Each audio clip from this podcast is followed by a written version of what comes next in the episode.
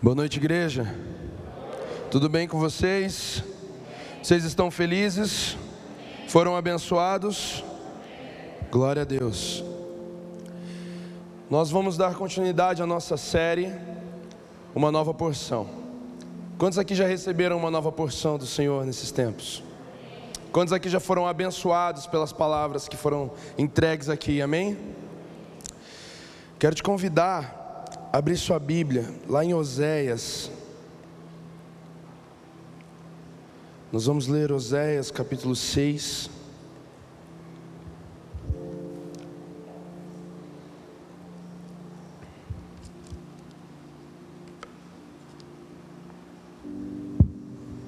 Nós vamos ler Oséias 6 a partir do verso 1. Todos acharam? Amém? Diz assim, ó. Venham e voltemos para o Senhor, porque Ele nos despedaçou, mas vai nos curar. Ele nos feriu, mas vai atar as feridas. Depois de dois dias, nos dará vida. Ao terceiro dia, nos ressuscitará e viveremos diante dEle.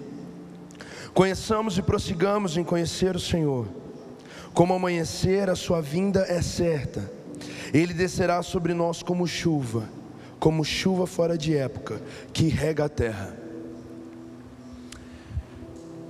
Eu não sei se você conhece a história do profeta Oséias, mas eu vou recapitular isso para você, para te lembrar e para você que não conhece, passar a conhecer.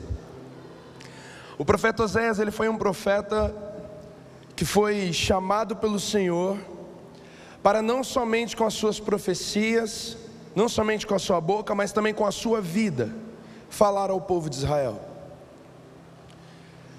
O profeta Oséias, ele foi direcionado pelo Senhor a se casar com uma prostituta chamada Gomer. E ele se casou com essa prostituta e ele teve filhos com essa prostituta.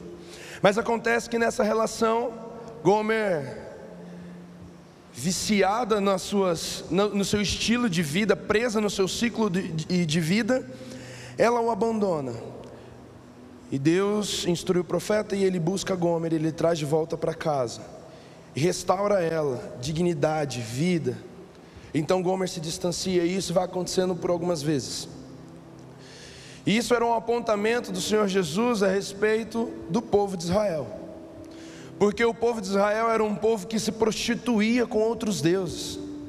O Senhor, por diversas vezes, durante toda a história do povo, o Senhor resgatou o povo, o Senhor dava dignidade, restaurava o coração deles, e então eles se prostituíam mais uma vez, eles se afastavam do Senhor.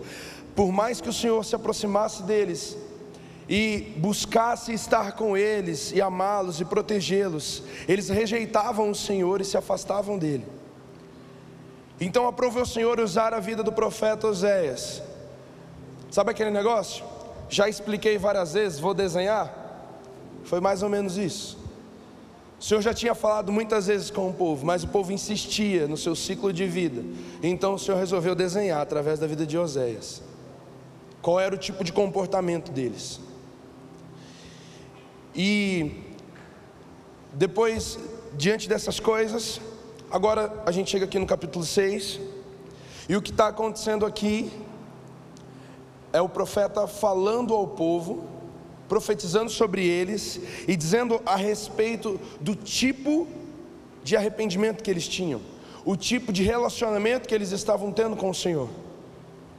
Mas como a maioria das profecias do Antigo Testamento, antes que o profeta ele começasse a dizer ao povo a respeito daquilo que estava completamente avesso ao, ao caráter do Senhor Jesus, ao caráter de Deus, então, antes de, de proferir as palavras ao povo, ele dizia a respeito de quem Deus era. Ele expressava com suas palavras a grandiosidade de Deus ou os planos de Deus o caráter de Deus, e aí em seguinte, em contraponto ao que ele tinha acabado de dizer, ele começa a dizer a respeito do povo, para que ficasse muito bem claro aonde é que o povo estava errando, que não tinha a ver com o caráter de Deus que ele tinha acabado de dizer. Então, aqui no capítulo 6, no verso 2, ele diz o seguinte: Depois de dois dias, nos dará vida, ao terceiro dia, nos ressuscitará e viveremos diante dele. Esse aqui é um, é um versículo messiânico. Esses, esses, três, esses três versículos são um apontamento messiânico. E o que é um apontamento messiânico? Ele diz a respeito da vinda de Jesus. Naquele tempo, naquele período, ainda não tinha se manifesto o Senhor Jesus em pessoa, em carne, não tinha morrido pelo povo ainda. Então ele faz esse apontamento. Depois de dois dias, ao terceiro dia, ele nos ressuscitará, ele nos trará vida. E esse é o único versículo do Antigo Testamento que vai dizer a respeito de Jesus e mais especificamente dizer a respeito da ressurreição de Deus no terceiro dia.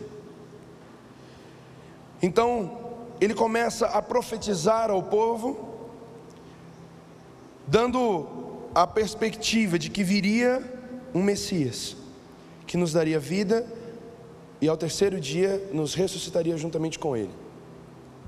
Mas ele termina esse verso dizendo o seguinte: E viveremos diante dele. Vamos recapitular comigo? Jesus vem ao mundo, ele toma para si alguns discípulos, ele prega, ele vive, então ele morre e ressuscita. E aí, quando ele ressuscita, ele encontra os discípulos mais uma vez. E antes de ascender aos céus, ele diz o seguinte: que era melhor que ele fosse para que ele pudesse vir. E sobre quem ele estava falando? Sobre o Espírito Santo. Eu não sei se você já fez isso ou se você tem esse sentimento. Mas eu sempre achei muito legal ler o Antigo Testamento e ver uma profecia para o povo, e aí alguns versículos ou alguns capítulos depois, ou alguns livros depois, você vê aquela profecia sendo cumprida. E é muito legal isso, porque se passam muitos anos, se passam muito tempo, e aí você vê a palavra se cumprir, e é maravilhoso quando isso acontece. O Novo Testamento ele é recheado disso. O Senhor Jesus toma uma ação e aí ah, nos indica a Bíblia para que fosse cumprida a palavra do profeta. E eu sempre achei isso muito legal. E agora o profeta Oséias, profetizando ao povo, ele profetizou a respeito de algo que nós vivemos. Essa profecia do profeta Oséias, ela está manifesta em nós. Você está vivendo uma profecia do Antigo Testamento. E qual é a profecia? Viveremos diante dele. Dele quem? Deus. Agora não mais uma relação de distância e sacrifício, mas agora uma relação próxima com o próprio Deus, diante de você, dentro de você. Quantos se animam com essa, com essa notícia? Uau, a gente está vivendo uma profecia do Antigo Testamento, e isso é maravilhoso. E aí, quando ele dá esse apontamento messiânico, ele logo, como consequência do que ele tinha acabado de dizer, ele vai dizer: conheçamos e prossigamos em conhecer o Senhor. Como amanhecer, a sua vinda é certa. Ele descerá sobre nós como chuva, como chuva fora de época. E por que que ele dá esse apontamento de conheçamos e prossigamos em conhecer o Senhor? O Senhor ainda não tinha vindo. Mas para aquele povo era importante que eles pudessem conhecer ao Senhor e era, existia um motivo simples: reconhecer o Senhor Jesus, saber quem Ele era. E aí ele continua dizendo: Que farei com você, Efraim? Que farei com você, Judá?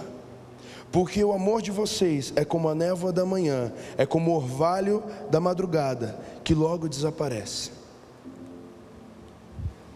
Eu não sei se você já acordou bem cedinho e teve essa experiência, ou se você, em uma viagem, pôde presenciar isso. Mas quem aqui, logo de manhã, quando saiu à rua, viu aquela, aquela neblina, aquela névoa? É ou não é bonito? É uma imagem bonita, não é? Principalmente se estiver numa região serrana assim, é maravilhoso. Mas acontece que a névoa, ela desaparece ao raiar do sol. Porque quando o sol incide sobre ela, ela se dissipa e parece que nunca existiu.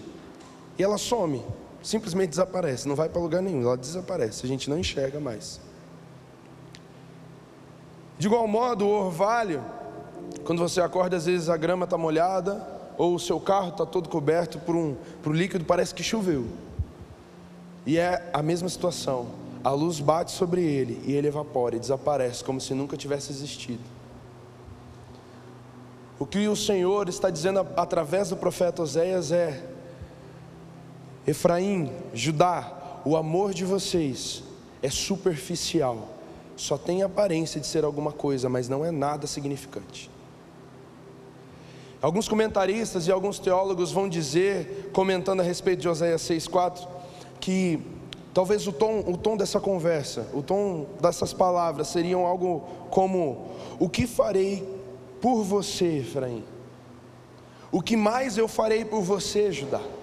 Porque lembra do contexto de Oséias? O povo estava se prostituindo e o Senhor ia atrás do povo, recuperava o povo, e cuidava dele, e limpava as feridas, e trazia de novo pureza para o meio do povo, e aí o povo se prostituía de novo, e de novo, e de novo, e de novo, no decorrer de toda a história do povo de Israel. E agora o Senhor está olhando para esse povo e está dizendo: O que mais você quer que eu faça, Efraim? O que mais você quer que eu faça por você? O que é que ainda não está bom? O que é que eu ainda não fiz por você?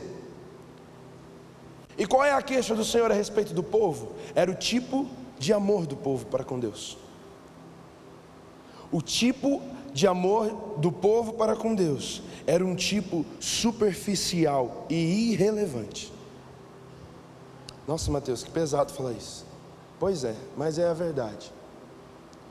E mais do que isso, também para nós, e muitas vezes é a nossa realidade. Nós nós nos rodeamos de de coisas e afazeres. Nós nos enchemos de esperança em alguns cultos, às vezes a gente acorda pela manhã e a gente acorda assim com um desejo pelo Senhor. Não sei se você já, já aconteceu isso com você? De acordar cedo e você sentir assim, ó, o Senhor falando no seu coração e você fala, ó, oh, o Senhor está me chamando. O Senhor está me chamando. Mas aí o dia vai passando e chega no final do dia e você nem lembra mais que o Senhor estava te chamando. Parece que nada aconteceu. E aí depois no outro dia você acorda com o mesmo sentimento. Você fala, do nada. Faz um mês que o Senhor está te chamando e você está. Você esquece. E isso acontece comigo também. E sabe qual é o problema dessa, desse sentimento, desse tipo de ação? É um tipo de ação fingido. É um tipo de ação como a neva da manhã, é como o orvalho, que quando a luz vem sobre, desaparece. E aí o profeta vai continuar dizendo: Por isso, os abati por meio dos profetas, pela palavra de minha boca os matei. E os meus juízos sairão como a luz. Sabe, às vezes, quem aqui já veio numa conferência e aí você saiu daqui completamente tocado pelo Senhor Jesus? Algumas pessoas, nós teremos uma conferência agora, você tem a chance. Mas isso acontece por diversas vezes de nós termos um bom culto, ou recebermos alguma coisa muito boa do Senhor e aí nós nos sentimos felizes. Ah, eu estou com o Senhor, ah, o Senhor está no meu coração. E aí, no próximo passo da nossa vida, tudo desaparece e parece que não existiu. E aí, às vezes, a gente começa a colocar a culpa nas coisas e nas situações. Não, porque porque a culpa é do diabo. O diabo roubou isso do meu coração. O inimigo me atacou com flechas e eu perdi isso, mas é culpa do diabo. Não tem nada a ver comigo. Deixa eu te dizer um negócio. Às vezes não foi o diabo. Às vezes foi o Senhor brilhando a luz dele sobre você. Para te mostrar que aquilo que você estava sentindo não passava de aparência, que era completamente superficial e irrelevante diante dele porque a justiça do Senhor, as palavras de Deus, elas são como luz diante das nossas trevas que desaparecem ao primeiro raiar. Quando o Senhor brilha dentro dos nossos corações, tudo aquilo que a gente achava que tinha, tudo aquilo que a gente achava que tinha construído, pensava que estava resolvido, de repente não está mais. E isso é o Senhor te dando um caminho, e isso é o Senhor te mostrando as verdades do teu coração porque nós temos a tendência de cobrir os nossos erros e ir tampando e deixando para lá e deixando para lá, e chega uma hora que a gente esquece e a gente se engana pensando que o Senhor nos perdoou e que está tudo bem. Mas uma hora a luz do Senhor vem sobre nossa vida, vem sobre a nossa escuridão, e tudo começa a desaparecer e ruir diante dos nossos olhos, e nós não compreendemos por quê. E aí nós queremos atribuir isso a muitas coisas, mas nós não pensamos que é a justiça do Senhor brilhando sobre os nossos corações. E é exatamente sobre isso que o profeta vai dizer no verso seguinte pois quero misericórdia e não sacrifício, conhecimento de Deus, mais do que holocaustos. Essa palavra misericórdia, uma dessas, uma das traduções dela é literalmente curvar a cabeça, envergonhado. O que eu entendo? O Senhor, Ele deseja a minha vergonha pelo meu pecado mais do que os meus sacrifícios. Ele deseja arrependimento real e genuíno. E por que, que eu estou falando isso? No Antigo Testamento, na Velha Aliança, existia uma forma estabelecida por Deus para que os pecados pudessem ser cobertos. E existiam diversas ofertas: existia a oferta de sacrifício, a oferta de holocausto, a oferta de cereais, a oferta de libação, e fazia tudo parte de um ritual para cobrir o pecado do homem. E por que nós não mais fazemos isso? Porque nós compreendemos que o sacrifício de Jesus foi perfeito, não para cobrir os nossos pecados, mas para apagá-los por completo. Amém? E esse não era um assunto que apareceu agora para o povo. Não, era um, não, não é um assunto que surgiu aqui em Oséias, é a primeira vez que está acontecendo. Não. Isso aconteceu também em 1 Samuel. Ele diz: Por acaso prefere o Senhor o sangue de animais? Não. Ele prefere a obediência ao sacrifício. Ele prefere o ouvir a gordura de animais queimados. Cobrir o pecado do homem nunca foi o desejo de Deus se relacionar com o homem sempre foi o desejo de Deus. Ele não tem interesse em cobrir os nossos pecados, mas ele deseja apagá-los de dentro de nós. E isso só pode acontecer através de Jesus. E o que o Senhor estava dizendo a esse povo já por muito tempo era: parem de queimar os animais, parem de matar os animais, e fingir que está tudo bem, porque não está. Eu quero que vocês me obedeçam e não sacrifiquem. Eu quero o coração de vocês e não o holocausto dos animais. Eu não quero gordura de carneiro. Eu quero seu coração. Esse sempre foi o desejo de Deus. Sempre. Sempre foi o desejo de Deus. Mas, apesar de nós não mais matarmos um animal, o pastor Jordão ou, ou, o Hugo entrar aqui com, com um cordeirinho, um cabritinho e matar aqui em cima e cobrir o pecado de todos nós que aqui estamos. Apesar da gente não fazer essas coisas, porque a gente compreende o sacrifício de Jesus, nós temos essa tendência de cobrir os nossos pecados. E como nós cobrimos o nosso pecado? Sacrificando ao Senhor do nosso jeito, achando que está tudo bem. Eu cometo um pecado, meu coração pesa. O Espírito Santo começa a falar dentro do coração: está errado, está errado, volta para mim. E aí você sente aquele peso do pecado. Aí você diz: Meu Deus, o que, que eu faço? Aí você vem no domingo, aí você pega a tua carteira, tira aquela oferta e tá aqui, o Senhor me perdoa, tá tudo bem, aleluia, glória a Deus. Abençoei a casa do Senhor, o Senhor me perdoa. Deus não está interessado no teu dinheiro, não. Ah, eu cometi um pecado, eu vou fazer sete semanas de oração na madrugada, três horas da manhã, que é o horário top para orar. Deus recebe mais, né? Fica mais livre a linha ali. Então, sete semanas eu vou ali, ó. Eu vou ali orar para o Senhor perdoar e acalentar o meu coração. Eu vou jejuar sete, sete, sete dias. Eu vou jejuar sete dias e o Senhor vai me perdoar.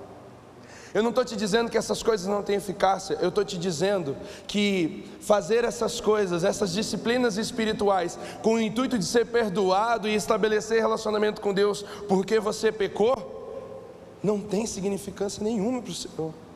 Jejuar sete dias para que Deus perdoe seu pecado é passar fome. Só.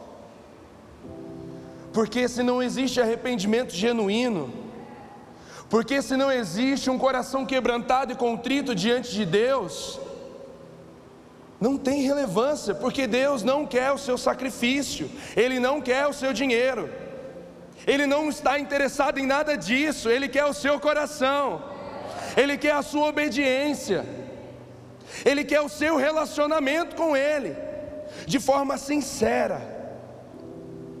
O problema desse povo, e o que o profeta está dizendo no capítulo 6, no capítulo 7, é exatamente sobre isso: era sobre um arrependimento fingido. Era superficial, não mudava de verdade a vida, não tocava de verdade o coração, parecia que tinha mudado, parecia que estava tudo bem, mas não estava, não estava.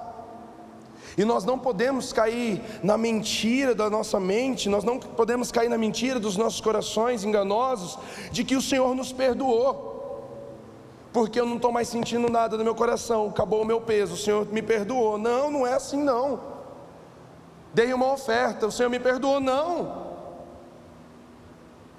O Senhor quer se relacionar com você de forma direta e pessoal. O arrependimento genuíno, ele gera frutos. E não somente alívio dentro do seu coração.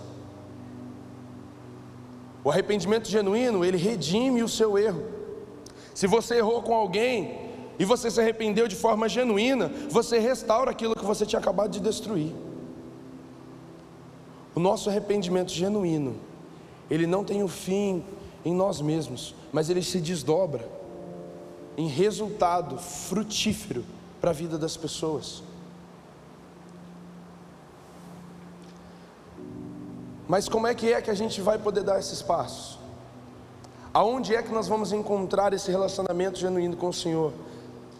Como nós podemos encontrar o nosso arrependimento? Abra aí comigo, em Salmos. Eu vou te dar alguns passos para isso. Quantos querem se relacionar com o Senhor de forma genuína? Glória a Deus. Nós vamos ler um, um, um versículo um, muito conhecido, um capítulo muito conhecido, é Salmos 139.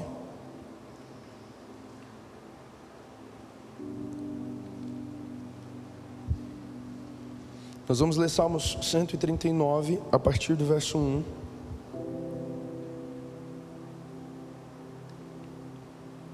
Todos acharam? Salmos 139, a partir do verso 1, diz o seguinte: Senhor, tu me sondas e me conheces, sabes quando me sento e quando me levanto, de longe conheces os meus pensamentos, observas o meu andar e o meu deitar e conheces todos os meus caminhos. A palavra ainda nem chegou à minha língua, e tu, Senhor, já conheces toda. Tu me cerca por todos os lados e põe a tua mão sobre mim. Tal conhecimento é maravilhoso demais para mim, é tão elevado que não posso atingir. Vai comigo para o verso 19. Como eu gostaria, ó Deus, que acabasse com os perversos, afastem-se de mim, pois homens violentos, eles se rebelam contra ti e, como teus inimigos, falam coisas ruins. Acaso não odeio os que te odeiam, Senhor? E não desprezo os que se levantam contra ti? Eu os detesto com ódio completo. Para mim são inimigos de fato. Sonda-me, ó Deus, e conheces o meu coração. Prova-me e conhece os meus pensamentos. Vê se em mim algum caminho mau e guia-me pelo caminho eterno. Até aí.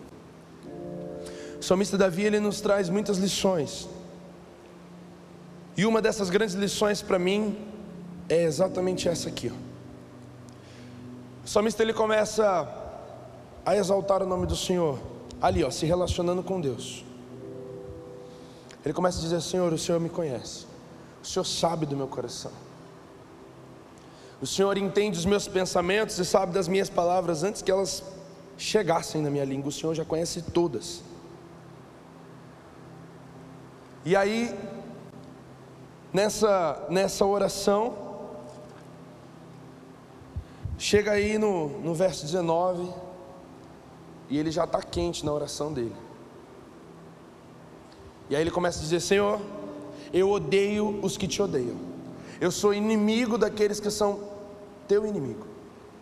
O Senhor sabe, o Senhor sabe que eu os odeio com ódio completo. Eles são meus inimigos de fato. Afasta de mim esses homens maus. E aí de repente ele para essa oração e ele começa a dizer: Espera aí, Deus, sonda meu coração, prova os meus pensamentos, vê se há em mim algum daquele caminho que eu acabei de dizer que eu odeio, e começa a me guiar por um caminho que é eterno. Davi, ele é exemplar nisso, em trazer sempre a responsabilidade para ele e para dentro dele. Apesar de nesse momento ele está dizendo: Senhor, alinhei meu coração com o Senhor, eu amo o que o Senhor ama, odeio o que o Senhor odeia, nós estamos juntos nessa. E aí de repente ele para e fala: Senhor, calma aí, ó, som do meu coração antes, porque eu estou dizendo que eu não gosto de umas coisas. Eu estou olhando para algumas pessoas e eu estou vendo caminhos maus. Eu estou olhando para Fulano e eu estou vendo que ele é um homem mau. E eles são meus inimigos. Afasta essa gente de mim. Mas espera aí, Senhor. Olha também dentro do meu coração. Vê se existe em mim algum, algum caminho que não te agrade. Mateus, como é que isso se relaciona em conhecer a Deus? O caminho de conhecer o Senhor é um caminho de transformação. Conhecer o Senhor de forma genuína e verdadeira passa por esse lugar de ser moldado por Jesus. Sabe, não basta a gente se animar com as coisas que Deus tem feito, não basta a gente se animar com os cultos, não basta a gente se animar com as experiências, nós precisamos ser transformados de forma genuína. Você conhece uma pessoa que tem uma vida completamente dissoluta? Sim, ela, ela vive a vida do jeito que ela quer, ó. no tom que ela gosta de tocar a vida, ela vai. E aí você chega para essa pessoa e fala assim: Mas e Deus? Aí essa pessoa, não, chega até mudar o semblante, fica até mais sério. Não, nossa, eu amo o Senhor Deus, eu oro toda manhã, eu leio minha Bíblia, eu falo com o Senhor, Ele está comigo. Aí dá dois minutos assim e ela segue a vida, regaçando. Nada a ver com Deus, nada a ver com, com o que o Senhor tinha para a vida dessa pessoa, nada a ver com os parâmetros dos céus. Aí o Senhor abençoa, o Senhor faz alguma coisa e posta uma foto num lugar que claramente Deus desaprova, e aí posta um versículo embaixo: Deus está comigo, fé. Aí bota a mãozinha. Rapaz, Deus, Deus olha isso, deve dar risada, não é possível.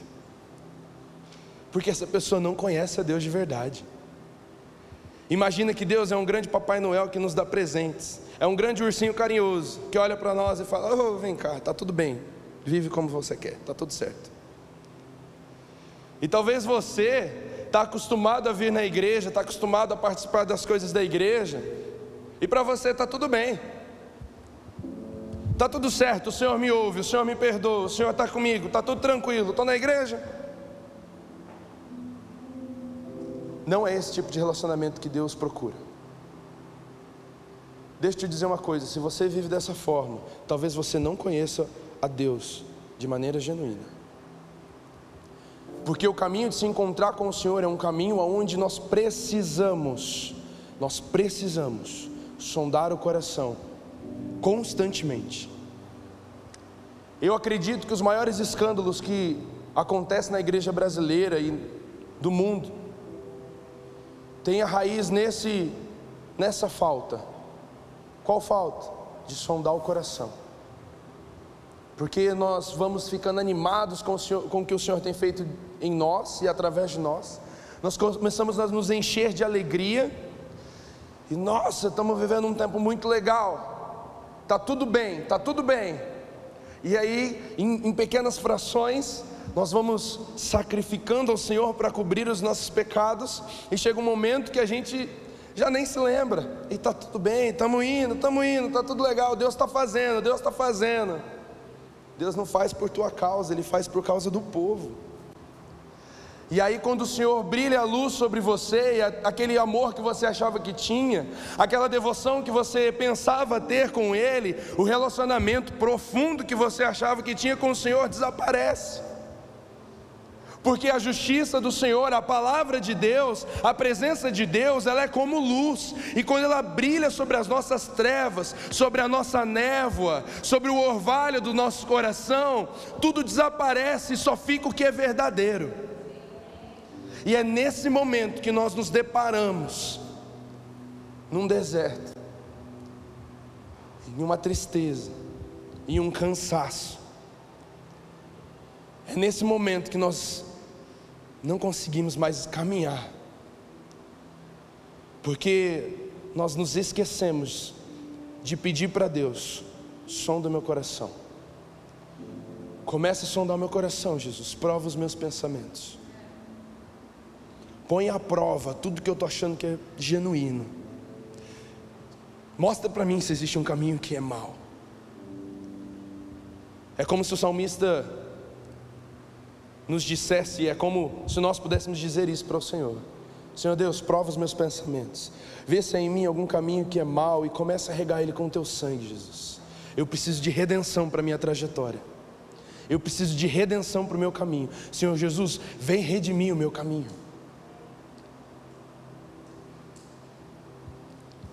E o Senhor nos guiará por um caminho eterno. Porque para todo aquele que se achega ao Senhor para se relacionar com Ele de maneira sincera, existe um caminho, existe uma porção, existe graça. O Senhor deseja nos derramar uma nova porção. Quantos creem nisso? Quantos creem que o Senhor pode derramar uma nova porção hoje?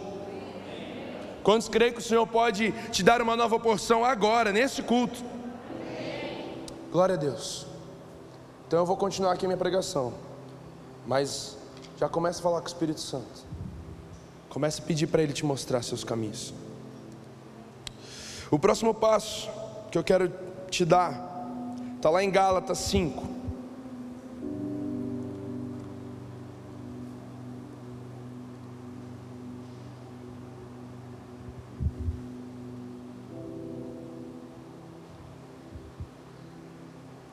Gálatas 5, nós vamos nós vamos ler a partir do verso 22.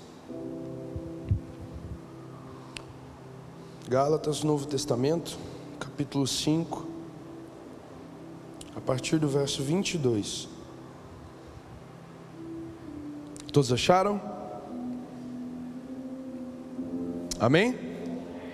Diz assim: Mas o fruto do Espírito é amor alegria, paz, longanimidade, benignidade, bondade, fidelidade, mansidão, domínio próprio.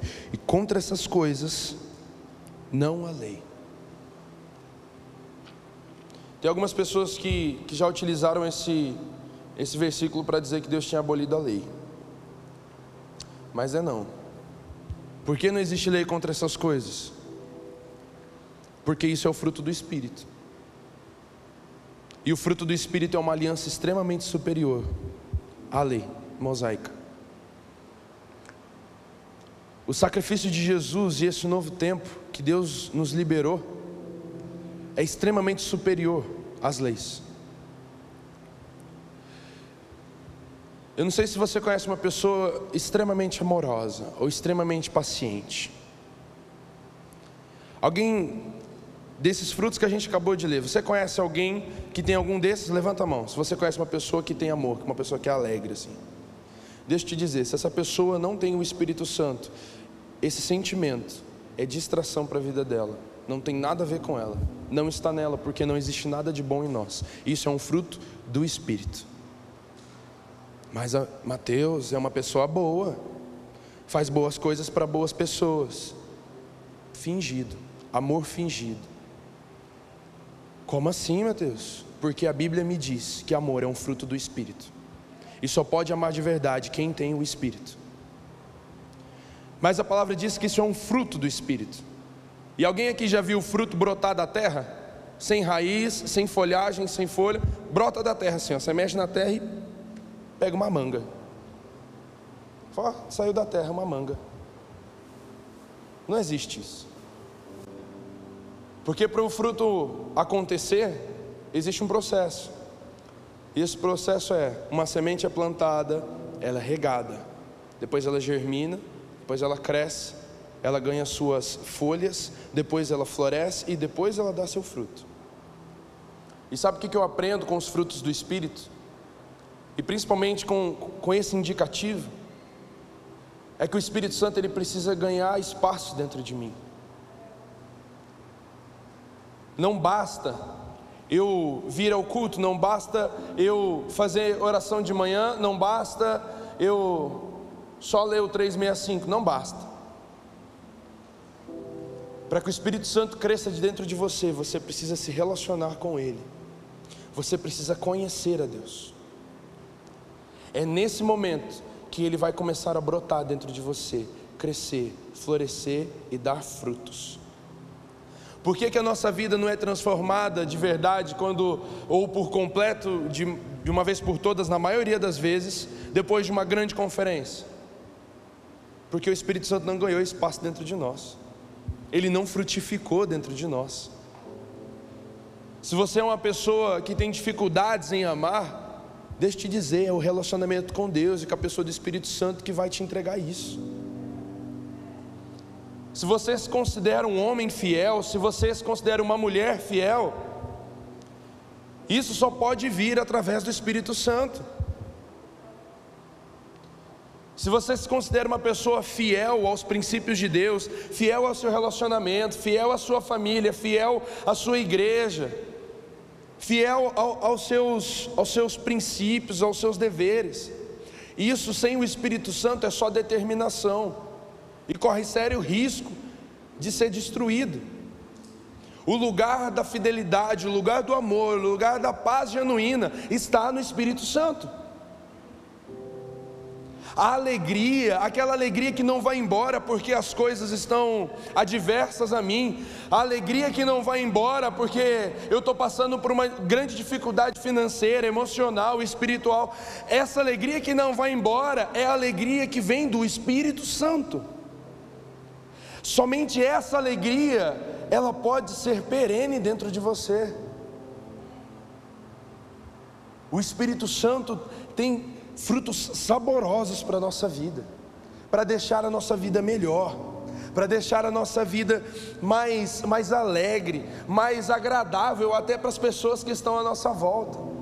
Porque quando o Espírito Santo frutifica dentro de você, as pessoas que estão à sua volta, elas provam dessa alegria, elas provam dessa presença, dessa transformação. O marido que, que não estava no Senhor, e que não levava muito a sério a sua vida de casado, que não levava muito a sério os seus filhos, quando ele começa a se relacionar profundamente com o Senhor, sua esposa começa a provar de um novo homem. Filhos, quando o Espírito Santo cresce dentro de você, ele frutifica dentro de você, seus pais começam a provar do Espírito Santo.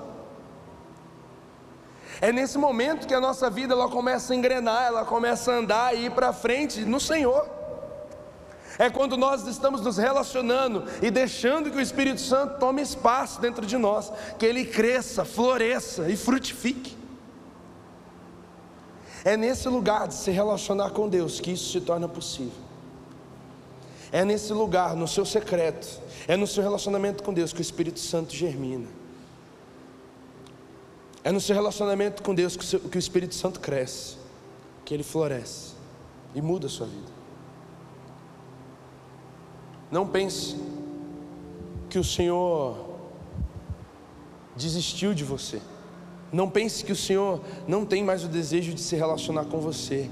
Ele quer se relacionar com você. Você precisa dar esse passo. Você precisa dar esse passo em direção ao Senhor Jesus.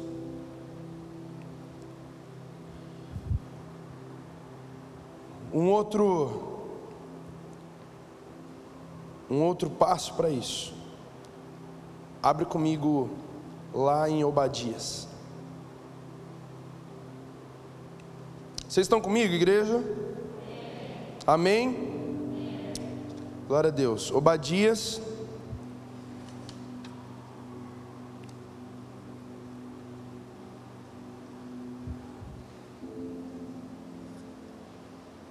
Nós vamos ler Obadias a partir do, do verso 16. Acharam? Amém? Diz o seguinte: Porque assim como vocês beberam do meu santo monte, Assim todas as nações beberão sem parar, irão beber e engolir, e serão como se nunca tivessem existido. Mas no monte Sião haverá livramento. O monte será santo, e os da casa de Jacó tomarão posse de sua herança. A casa de Jacó será como fogo, a casa de José será chama, mas a casa de Esaú será palha. O fogo e a chama incendiarão a palha e a consumirão, e ninguém mais restará da casa de Esaú, porque o Senhor falou. Verso 21: Salvadores hão de subir o monte Sião, para julgar o monte de Esaú, e o reino será do Senhor. Quando a gente passa por esse processo de arrependimento em Deus,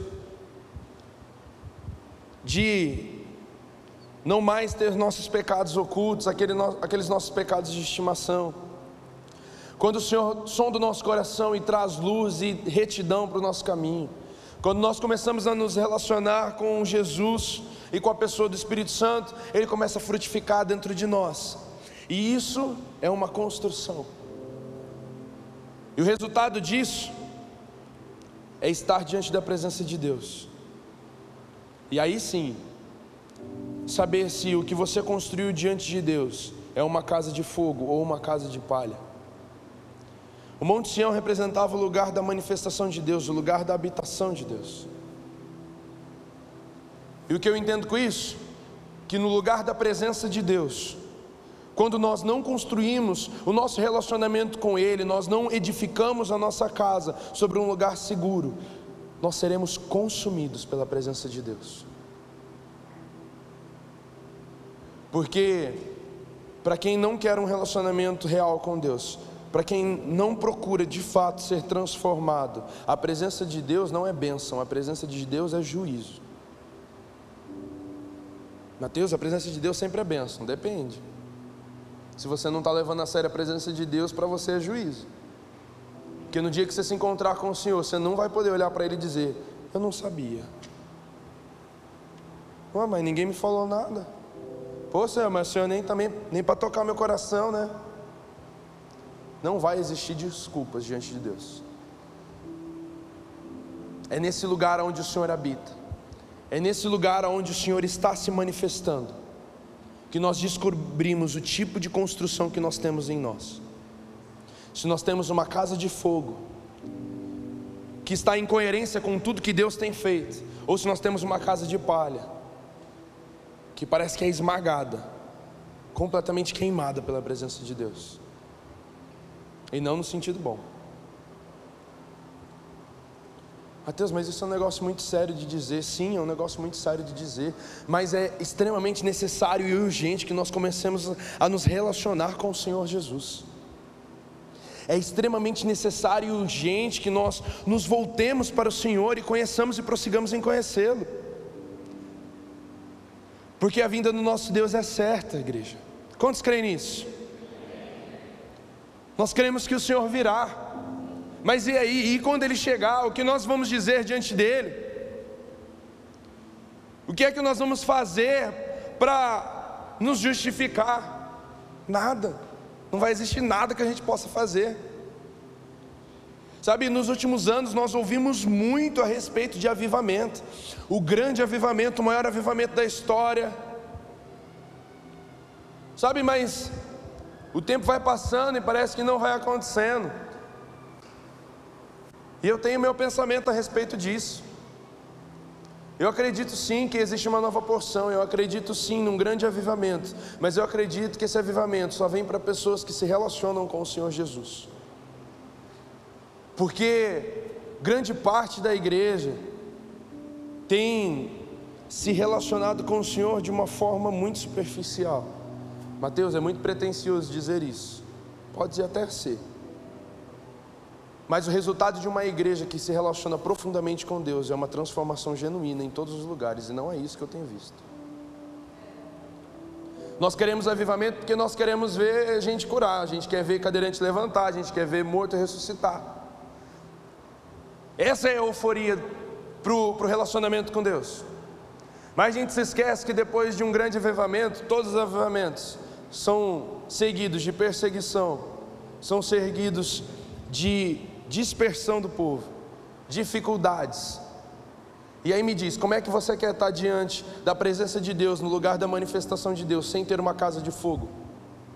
Se você tem uma casa de palha, no lugar onde Deus começa a se manifestar e mudar a realidade, você vai ser consumido pela presença de Deus e não avivado por ela, como você imagina. O mundo carece de pessoas que se relacionem com Deus. O mundo espera os filhos que se relacionam de maneira íntima com seu pai. Sabe, Paul Washer, certa vez, em uma pregação, ele diz o seguinte: todo mundo quer ir para o céu, não existe ninguém que não queira ir para o céu. Eles só não querem encontrar Deus quando eles chegarem lá, mas todo mundo quer ir para o céu. É ou não é? Quem não quer ir para um lugar onde não tem morte, onde não tem dor, onde não tem choro, onde é tudo alegre, mas a visão que as pessoas têm do céu é uma colônia de férias, é uma pousada. E já está quase virando jargão nessa série, né? Pastor Amando, Pastor Hugo, Alisson, já falaram sobre isso. Se a eternidade é conhecer a Deus, mas você não está afim de conhecê-lo, você quer fazer o que lá? Quem não quer ir para o céu? É bom ir para o céu. Gostoso, legal pra caramba. Talvez a gente só não queira encontrar Deus quando a gente chegar lá. Porque na presença de Deus não existe desculpas. Na presença de Deus não existe casa mal construída. Deus é santo. Deus é puro. Ele é perfeito. O Senhor não abre exceções. Ele não fere seu caráter por nossa causa. Ele não vai negar a si mesmo por causa de você. Deus é santo. E nós necessitamos conhecer ao Senhor. Nós precisamos conhecer ao Senhor Jesus. Nós precisamos conhecer o Pai, nós precisamos conhecer o Filho, nós precisamos conhecer o Espírito. Do contrário, nós sempre e para sempre viveremos num ciclo de vida infinito, onde nós não somos transformados, nos alegramos com alguns cultos, nos alegramos com algumas situações, com algumas pregações. Mas a nossa casa não é transformada, a nossa família não é mudada, o nosso trabalho não é mudado, as pessoas que nós amamos, elas continuam caminhando para o inferno e a gente achando que está tudo bem. Nós continuamos caminhando para o inferno achando que está tudo legal. Deus nos perdoou, aleluia, não estou sentindo nada, está tudo bem. Sabe, não se deixem distrair. Não caia nessa de começar a cobrir os pecados com pequenas ações, como se o Senhor fosse perdoar vocês. Isso é um, é um, um, um aviso, isso é um chamado para todos nós, para mim, para vocês. Eu creio que o Senhor tem coisas a derramar sobre essa casa, eu creio que o Senhor tem coisas a derramar sobre a vida de algumas pessoas aqui. Eu creio que o Senhor tem coisas para derramar na família das pessoas que aqui estão. Mas nós precisamos conhecer o Senhor, nós precisamos beijar o Filho de Deus, o primogênito entre todos, nós precisamos conhecê-lo. Nós precisamos saber quem Deus é.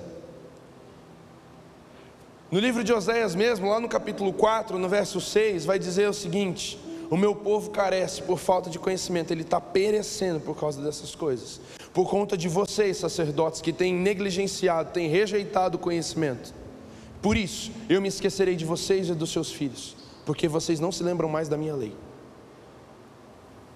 E eu quero dizer isso aos homens que aqui estão, principalmente, para todos, mas principalmente homens, tomem isso para vocês. Negligenciar o conhecimento de Deus dentro da sua casa, dentro da sua família, é colocar toda a sua família em perigo. Porque nós morremos quando nós não conhecemos o Senhor. Negligenciar o altar e o conhecimento de Deus dentro da tua casa vai destruir a sua família. Como diria o nosso pastor Jordão, só uma coisa faz diferença: presença de Deus, altar do Senhor. É só isso que vai salvar sua casa. É só isso. Só isso. Negligenciar o conhecimento de Deus para o seu filho, terceirizar isso com, com a escolinha da igreja ou com um vídeo no YouTube, é colocar seu filho, o seu filho em perigo. Você, como sacerdote do seu lar, você rejeitando o conhecimento de Deus, Deus também vai te rejeitar. É tua responsabilidade. Nós precisamos ser sábios nesses dias. Nós precisamos ter a, a, plena consciência profunda, aquela piedade no coração, aquela vergonha pelo pecado para não mais sacrificar e sim se relacionar de maneira íntima com Jesus. Quero que você fique de pé, feche seus olhos.